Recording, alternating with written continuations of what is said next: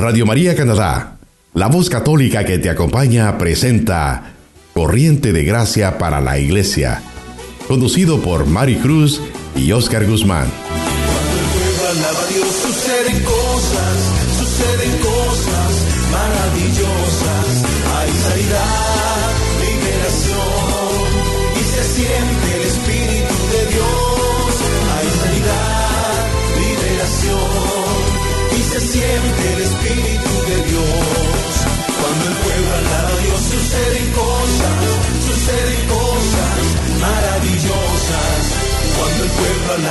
Suceden cosas, suceden cosas maravillosas. Hay sanidad, liberación y se siente el Espíritu de Dios. Hay sanidad, liberación y se siente el Espíritu de Dios. Y se siente el Espíritu de Dios. Y se siente el Espíritu de Dios.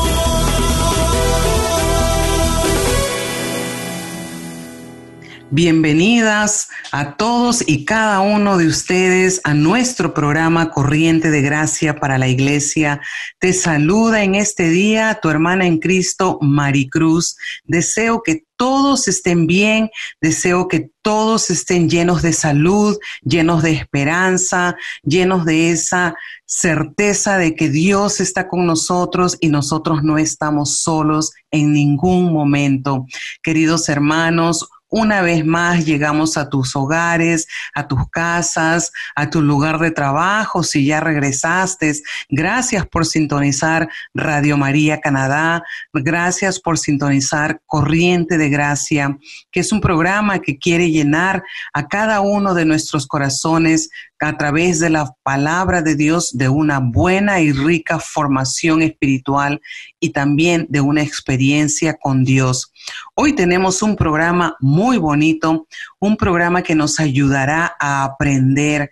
Tenemos a nuestra hermana Gladys Morán, quien nos acompaña.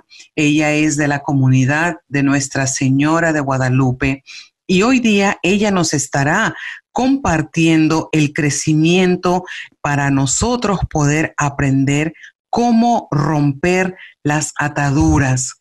Todos nosotros cargamos con esas ataduras porque hemos pecado y nos falta esa gracia de Dios. Y el pecado deja en nosotros ciertas ataduras. Si te sientes estancada, estancado, es porque tenemos que romper con muchas cosas uno, el pecado, otros hábitos, comportamientos. Así que la hermana Gladys nos va a llevar en este caminar. Los invitamos a que ustedes saquen su libreta de apuntes, saquen la palabra de Dios para poder tomar nota y como dice la palabra en Ezequiel 18:31, Dios no quiere que el pecador muera, mas quiere que el pecador viva. Vamos a darle la bienvenida a nuestra hermanita Gladys, pero no antes sin haber puesto todo esto en manos de Dios, en manos de la Virgen. En el nombre del Padre, del Hijo y del Espíritu Santo. Amén. Dios Padre Todopoderoso, te damos gracias por la visita que tenemos hoy aquí en estudio con nuestra hermana Gladys Morán. Bendícela y bendícenos a nosotros. Danos un corazón atento, danos un corazón dispuesto a recibir tu santa palabra también a nuestros radio oyentes que tengan su corazón abierto para poder recibir este mensaje. Todo te lo pedimos a ti, Jesús, que vives y reinas por los siglos de los siglos. Amén. Bienvenida, hermanita Gladys. Un saludo a todos los oyentes de Radio María Canadá. El Señor les bendice grandemente. Mi nombre es Gladys Morán y pertenezco a la comunidad de la renovación carismática en la parroquia Nuestra Señora de Guadalupe. El tema que hoy les voy a compartir se titula Rompiendo ataduras. Y cuando vemos el universo que nos rodea, podemos preguntarnos, ¿por qué estamos aquí? ¿Cómo empezó todo esto? ¿Cuándo y por qué? Si el Señor perdón, si el hombre trata de encontrar la solución, verá que solo puede haber un origen, que es Dios. Pues bien, a Él no lo podemos ver, lo contemplamos por lo menos a través de sus obras, puesto que Él hizo el mundo y por ellas entendemos que Él es eterno y poderoso y que es Dios. Él es el que ha hecho toda esta creación maravillosa que ahora nosotros nos deleitamos en ella. Con el poder de su palabra todo fue hecho. En el relato del Génesis capítulo 1, versículo 26 al 28, vemos que Dios en ningún momento le dio al hombre posesión sobre la creación como dueño, sino que le dio el papel de administrador de su creación. Si Dios es dueño y nosotros los administradores, es justo y necesario que le entreguemos una parte de lo que recibimos de la tierra y del trabajo. El primer caso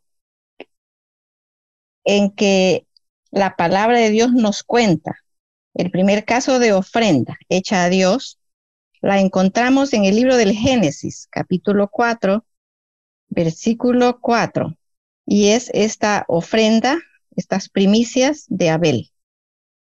Y después fue la ofrenda de Noé, cuya ofrenda fue un olor suave ante Dios. Y esto lo encontramos en el libro del Génesis 8, capítulo 8, del 20 al 21. También encontramos al patriarca Abraham cuando pagó los diezmos a Melquisedec. También lo encontramos en el libro del Génesis, capítulo 14, del 18 al 20. También encontramos al patriarca Jacob cuando reconoció que todo pertenecía a Dios y dijo, de todo lo que me dieres, el diezmo lo he de apartar para ti. Y esto lo encontramos en Génesis también, capítulo 28, versículo 22. Y con el Levítico vino la ley y Dios estableció el diezmo. También lo encontramos en esta palabra del Levítico, el libro de Levítico, capítulo 27, versículo 30 al 32.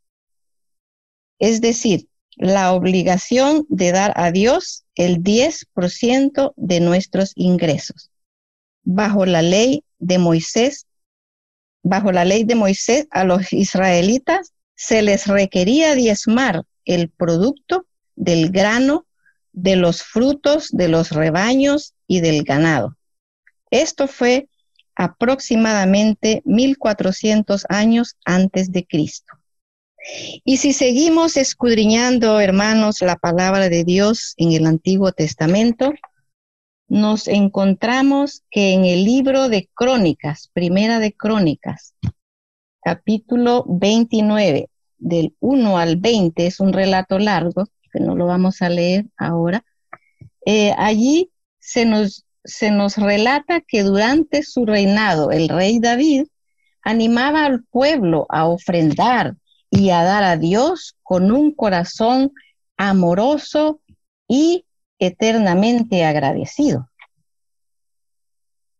También en el libro El Malaquías, en el capítulo 3, del del 6 al 12, podemos ver también el significado que encierra este mandato o principio divino que Dios nos ha dejado, donde dice que traigan sus diezmos al tesoro del templo y que así habrá alimento en, en su casa o en mi casa, dice el Señor.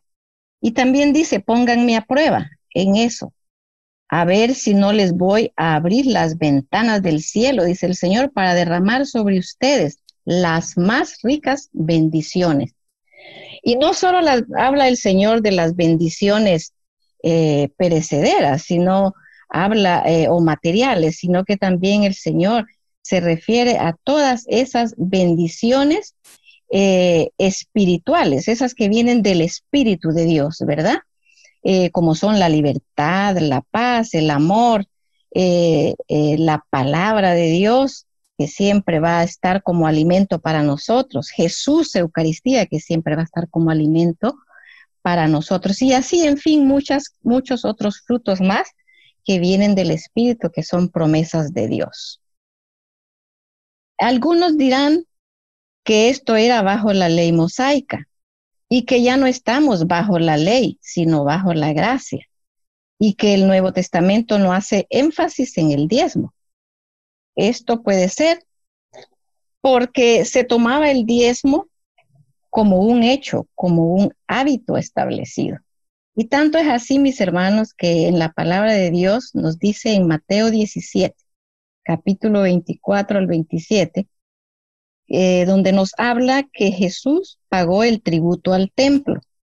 ¿Para, ¿Para qué? Para las necesidades de éste. Siendo Él el Hijo de Dios, eh, también Él nos regaló ese ejemplo de poder pagar el tributo al templo, así como también nosotros estamos llamados a dar esta, este tributo a nuestras parroquias para que pueda continuarse esta obra del Señor.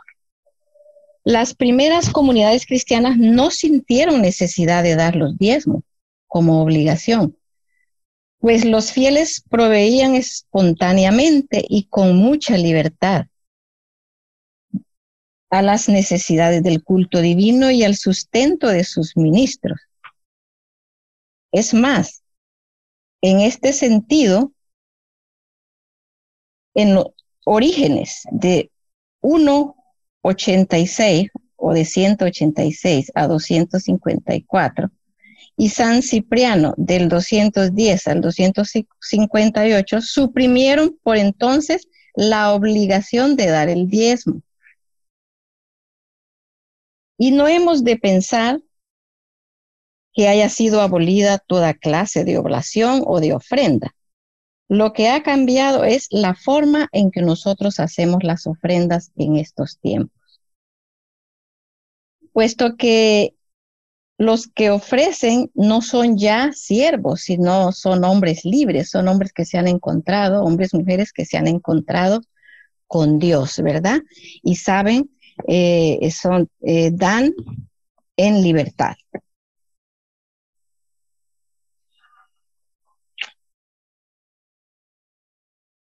Recordemos que Jesús nos advierte que no podemos servir a dos señores, dice la palabra de Dios en el Evangelio de San Mateo, capítulo, eh, capítulo 6, versículo 24. Y si acaso nos sintiéramos seguros, solo si tenemos dinero o tarjetas de crédito en el bolsillo, la fe no está puesta en Dios, nuestra fe no estaría puesta en Dios, sino en el dinero. Y esto lo podemos encontrar en el relato del la primera carta a Timoteo, eh, capítulo 6, del versículo 7 al 11. También vamos a hablar, a comentar un poquito de dos, de dos tipos de personas, ¿verdad? Eh, el Señor nos dice en su palabra que hay más felicidad en dar que en recibir. Veamos en el Evangelio de San Juan, para que ustedes vayan anotando todas estas citas bíblicas y las puedan corroborar. Eh, en el Evangelio de San Juan, capítulo 12, versículo 3, encontramos a María de Betania, la cual derramó sobre Jesús el ungüento perfumado. Y por ese gesto maravilloso que ella hizo, vino sobre ella la, bienaventuranza, porque ella se convirtió en una persona donadora, una persona que quería dar por tantas cosas que ya había recibido del Señor. Por otro lado, también vemos que vemos que a Judas Iscariote, que él cuando estaba en esta tierra el Señor Jesús y él convivió con él, eh, su, su fin era más que todo eh, ver qué podía sacar el andar con Jesús. Y todos sabemos cuál era el trabajo de, de Judas en, el, en, ese, en ese grupo de los apóstoles, ¿verdad? Entonces vemos estas dos personas. Él solo buscaba ver qué podía recibir de, de Jesús, eh, monetariamente hablando, si lo podemos decir así, y, y no, en realidad no, no tenía, eh, no ofrecía nada más, solo estaba esperando recibir. Entonces podemos calificar a, a Judas Iscariote como el tipo de persona receptora, una persona que solo quiere recibir y que no piensa ni está en sus planes dar a otros. La raza humana se puede dividir en donadores y receptores, como lo que acabo de mencionar. El receptor generalmente se queja que se le pide mucho dinero, pero nunca dará o dará muy poco. El donador, en cambio, es como el olor, es como ese bálsamo para el Señor. Busca siempre llevar adelante la causa de Cristo. O, para, en otras palabras, podemos decir, siempre está pensando cómo llevar el Evangelio, llevar la palabra de Dios a otros, no importa lo que cueste. La palabra de Dios nos dice que donde está tu tesoro, allí estará tu corazón. Y esta palabra la encontramos en el Evangelio de San Mateo, capítulo 6, versículo 21. Debemos, hermanos, dar según nos pide el Señor. Según, según esto hay que estar atentos a lo que el Señor nos pide, pues a unos puede pedirnos solamente el 10%, a otros nos puede pedir el 20%, a otros la mitad de sus bienes. Y vamos a poner el ejemplo eh, de saqueo en este caso. Y yo, y yo quiero decirte, hermano, que eh, de acuerdo al impacto que, que tenga Jesús en tu vida, así va a mover tu corazón. Yo puedo ver esto en, en, en saqueo, este hombre, ¿verdad? Este cobrador que le robaba mucho a la gente, eh, cuando se encontró con Jesús, impactó su corazón el Señor y lo movió a dar cuatro veces más a todos aquellos que le había robado. Entonces, mire qué maravilloso es, de acuerdo a cómo el Señor te impacta, así tú y yo nos vamos a interesar en participar en esta obra maravillosa que es llevar la buena nueva a toda criatura. Entonces, eh, vemos también, en eh, paralelamente, vamos a decir, eh, vemos también el ejemplo de este joven rico que quería ser perfecto, que nos habla el Evangelio, que se acercó a Jesús y le preguntó que qué, qué podía hacer para alcanzar la vida eterna, para llegar a la perfección. Y, y mire, mire lo opuesto a, lo, a, Saqueo, lo que le pasó al joven.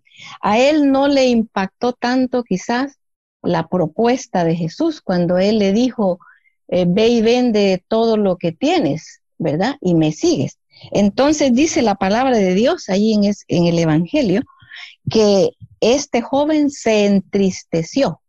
Entonces quiere decir que a él no le impactó tanto, ¿verdad? El encuentro con Jesús, porque a él se entristeció porque tenía que desprenderse de todas sus riquezas, ¿verdad? Em, entendamos muy bien, mis hermanos, que, que el tener, el problema no es tener, tener las riquezas, sino el problema está en que, en cómo yo las manejo, cómo las, qué tan apegado estoy a las riquezas o qué tan desprendido o desprendida soy de aquellas, de aquellas cosas materiales que, que el mismo Dios me ha proveído. Es, el problema no es tenerlas, sino es cómo las tenemos. O, que, o, o dicho de otra manera, el problema no es tener las riquezas, sino es que no dejemos que las riquezas nos tengan a nosotros, ¿verdad? No olvidemos que al dar mezquinamente tendremos que rendir cuentas de lo que no, no damos, de lo que no damos, puesto que somos administradores y el Señor algún día nos dirá, como al mayordomo malo que nos habla el Evangelio de San Lucas, capítulo 16, versículos de 8 al 9, en ese relato, eh, el Señor va a pedirnos cuenta, así como a este hombre le pidió cuentas de su mayordomía.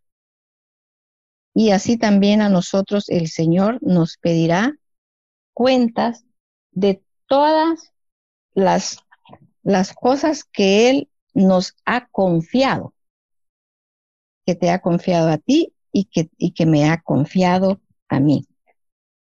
Hay muchas otras ataduras, hermanos, que, que nos impiden también a nosotros eh, servir al Señor.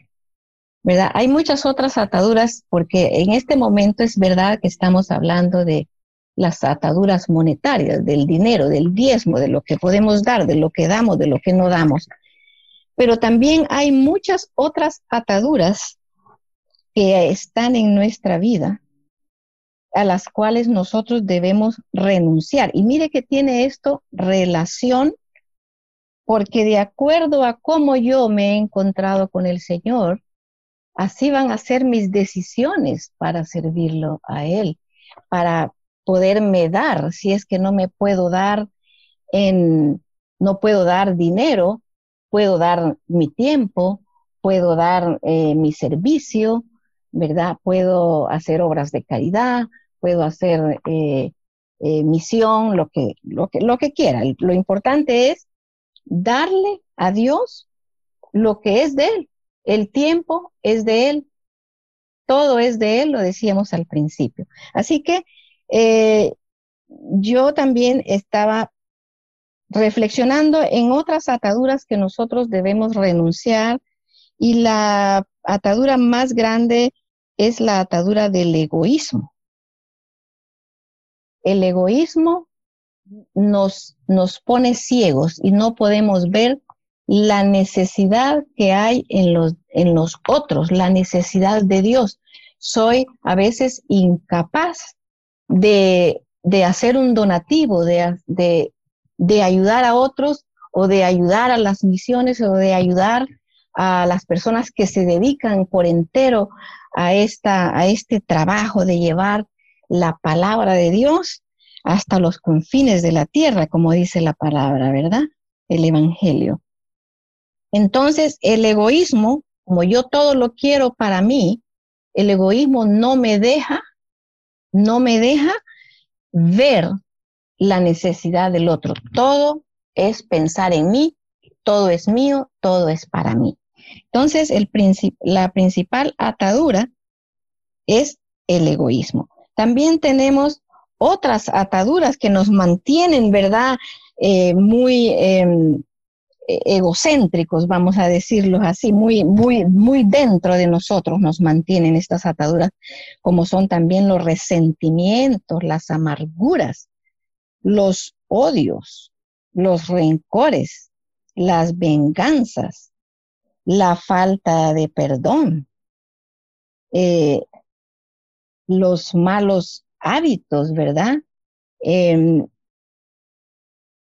como por ejemplo, un mal hábito puede ser eh, los vicios, vamos a decir, ¿verdad? ¿Cuánto dinero podríamos gastar en un vicio, cualquiera que sea? Puede ser el licor, puede ser la droga, puede ser eh, los, los juegos, qué sé yo, cuál sería, ¿verdad? El, vicio. Eh, allí es donde se malgasta el dinero y es donde se derrocha el dinero. Entonces, mire qué atadura más grande son esos malos hábitos, ¿verdad? Que podemos nosotros tener. Son, son ataduras muy grandes que no nos dejan, nos mantienen tan encerrados en nosotros mismos, no nos dejan ver las necesidades de los demás. Por lo tanto, eh, al final podemos decir, eh, no me alcanza para hacer el diezmo, no me alcanza para hacer una obra de caridad, no me alcanza para, para, mm, para ayudar a los demás. Entonces, estas, hay, hay que pedirle al Señor esta, esta gracia que nos pueda Él este, eh, romper ese orgullo, ¿verdad? Esa, esa soberbia que hay también en nosotros, que es una atadura que nos, que nos ponen ciegos, nos dejan ciegos, no podemos ver a lo, al prójimo, ¿verdad? Las necesidades que están a nuestro alrededor y a veces están muy cerca de nosotros. Eh, pidámosle al Espíritu Santo que Él sea el que nos pueda que nos pueda ayudar para nosotros poder eh, participar, eh, dejarme, dejarme curar, dejarme sanar, dejarme liberar por el Señor para que así siendo un hombre libre, siendo una mujer libre, yo puedo eh, em, tener un corazón dispuesto para, para conocer, para encontrarme más profundamente con el Señor, para poderlo amar y para poderlo servir y para poder participar en esta obra maravillosa que es llevar la buena nueva a los que la están necesitando. Así que, mis queridos hermanos, eh, yo les invito a que podamos reflexionar en todas estas cosas, ¿verdad? En todo esto que a veces nosotros no nos damos cuenta, hacemos, ¿verdad? Eh, cometemos muchos errores a veces eh, y decimos, no, no tengo dinero, no, no me alcanza. Acordémonos, recordemos a la, a la, en la palabra de Dios a la viuda, aquella mujer que dio lo único que tenía, confiada en el Señor, confiada que Él le iba a proveer. ¿Por qué usted y yo, si nos hemos encontrado con Dios o si no nos hemos encontrado con Él profundamente, pidámosle la gracia de que lo podamos hacer para que podamos ver mejor. Estoy segura que esta mujer confiadamente entregó sus dos monedas esperando que el Señor le iba a proveer. Ella se entregó en los brazos del Señor con toda confianza, esperando en Él. Así que es una invitación para que nosotros podamos reflexionar en todas estas cosas, en todas estas palabras. Usted, yo le mencioné la, la todas las, las palabras para que las podamos eh, nosotros leer en nuestras casas, ¿verdad? Y, y que el Señor nos hable al corazón, ¿verdad? Vamos a hacer un, breve resumen, vamos a decirlo así, de estas pequeñas cositas que hemos compartido. Eh, Dios es dueño absoluto de todo lo que él mismo creó.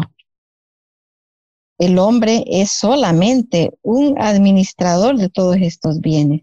Y a veces sucede que nosotros nos comportamos como que realmente fuéramos los dueños, ¿verdad?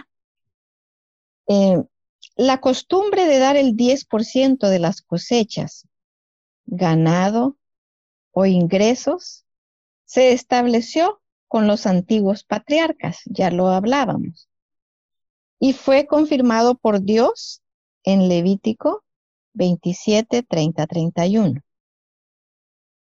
Quiero decir que el diezmo no es reemplazable por las ofrendas u obras de caridad que hagamos. Eso es aparte a lo que es diezmar, ya sea con tiempo, ya sea con, con dinero, con nuestra vida. Eh, no es reemplazable este, este, este diezmo con las ofrendas, con las obras de caridad. Y decíamos que hay dos tipos de personas, los donadores que, que, que se entregan enteramente, que les gusta dar más que recibir, y los receptores, que son lo contrario, que son los que les gusta solo recibir todo para adentro, como hablábamos, ¿verdad? Del egoísmo, todo para mí. Y el que da generosamente, mis hermanos, recibe generosamente del Señor. Y yo quisiera que ustedes eh, pudieran, hermanos míos, eh, marcar, vamos a decir así, en su Santa Biblia, en su Santa Palabra, estas tres lecturas que le voy a, a mencionar. Y vamos a mencionar la primera, que es la segunda carta a los Corintios, capítulo 9, versículos 6 al 8. Y la segunda es San Mateo 6, del 19 al 21. Y también tenemos la tercera, Filipenses 4, 19, para que podamos reflexionar en, esta, en estas palabras y veamos cómo nos habla el Señor. Y para finalizar esta pequeña reflexión, eh, le voy a dejar, vamos a decir así, una tareita. ¿Qué le parece si le pedimos al Espíritu Santo? Roguémosle al Espíritu Santo que nos ayude a desprendernos de algo material. Hay muchas cosas materiales que nos atan. Y vamos a hacerlo como una tarea para su vida, para mi vida, de, de desprendernos de algo material. Usted ya sabe cuál es su apego, yo también sé cuál es mi apego. Eh, para poder realizar estos desprendimientos, necesitamos clamar mucho el Espíritu Santo, que venga a ayudarnos, que venga a iluminarnos, que venga a darnos entendimiento y que venga a darnos discernimiento lo que verdaderamente significa participar en la obra de Dios, lo que verdaderamente significa ser libre en Dios, ser libre de todas las cosas materiales que puedan atarme, que me puedan amarrar, hay que pedir mucho Espíritu Santo, hermanos míos. Por eso le vamos a, vamos a cerrar esta pequeña reflexión con una pequeñita oración. Padre Celestial, Padre bendito, Padre eterno, dueño de todo, en esta noche, o en este día, o en esta tarde, te queremos pedir con todo el corazón que a través de esta reflexión hayas tocado o sigas tocando nuestros corazones. Escruta, Señor, nuestros corazones. Penetra en lo más profundo con esos rayos de luz de tu Espíritu Santo. Para poder, Señor, verme hacia adentro, poderme ver a mí misma, a mí mismo. Poderme encontrar, Señor, conmigo mismo, con lo que soy, con lo que tengo. Envía tu Santo Espíritu a mi vida. Quiero despojarme de todas las ataduras que aún tengo. Aún estoy, aunque estoy sirviendo, tal vez, eh, aunque estoy em, caminando en alguna comunidad que esté usted, hermano mío, hermana mía. eh, pidámosle al Espíritu Santo que nos regale la gracia de podernos encontrar con nosotros mismos profundamente, interiormente, que nos regale el Espíritu Santo el discernimiento y el entendimiento para poder ser fieles a ti, Señor, que eres el dueño absoluto de este universo, donde estoy yo, donde tú me has creado, donde tú me has amado, donde tú me has perdonado, Señor, donde tú me has colocado, aquí estoy, Señor, eh, muchas veces sintiéndome dueña o dueño, cuando el dueño eres tú y eres dueño de mi corazón. Y por eso te doy permiso, Señor, que entres y me ayudes a encontrarme. Te lo pedimos, Padre glorioso.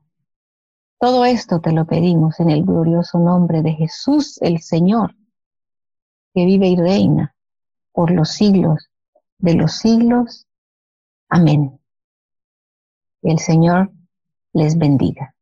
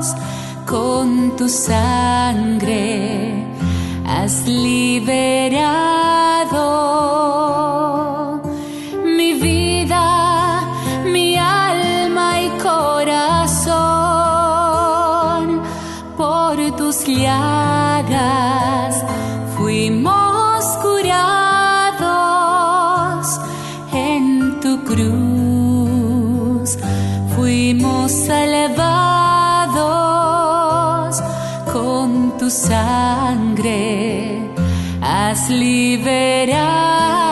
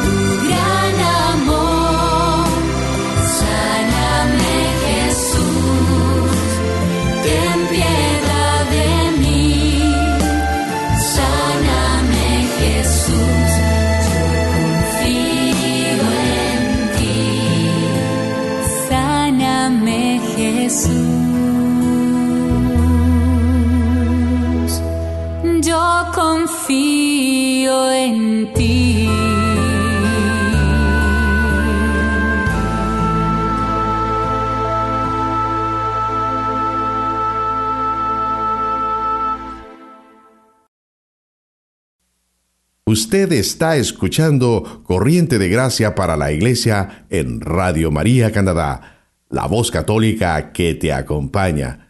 Nuevamente con ustedes, Mari Cruz y Oscar Guzmán. Muchísimas gracias por esa oración tan bella como hemos podido finalizar la parte del crecimiento. Gracias, hermanita Gladys, por tu tiempo, por tu sabiduría, por poner los dones que el Señor te ha regalado para el uso y también para poder construir el reino de Dios y podernos formar cada uno de nosotros en mejores hijos e hijas de Dios. Y qué bonito poder haber recibido esta buena nueva porque Dios nos quiere libres, Dios nos quiere libres de todas esas cosas que nos atan, nos estancan y no nos dejan avanzar. Por eso, queridos hermanos, hemos llegado al final de nuestro programa y no queremos dejarlos sin invitarlos a que nos escriban al correo electrónico cdg Hemos llegado, como les digo, al final, pero quiero desearles que tengan una linda semana. Cuídense, por favor, siempre manteniendo todo en orden, especialmente ahora que ya estamos regresando prácticamente a nuestras labores diarias. Que el Señor y la Virgen los acompañen y siempre la protección de Dios esté con nosotros. Gracias por habernos sintonizado. Los esperamos la próxima semana con un programa muy rico, muy lleno del Espíritu Santo. Usted está escuchando Radio María Canadá, la voz católica que le acompaña. Que Dios le bendiga.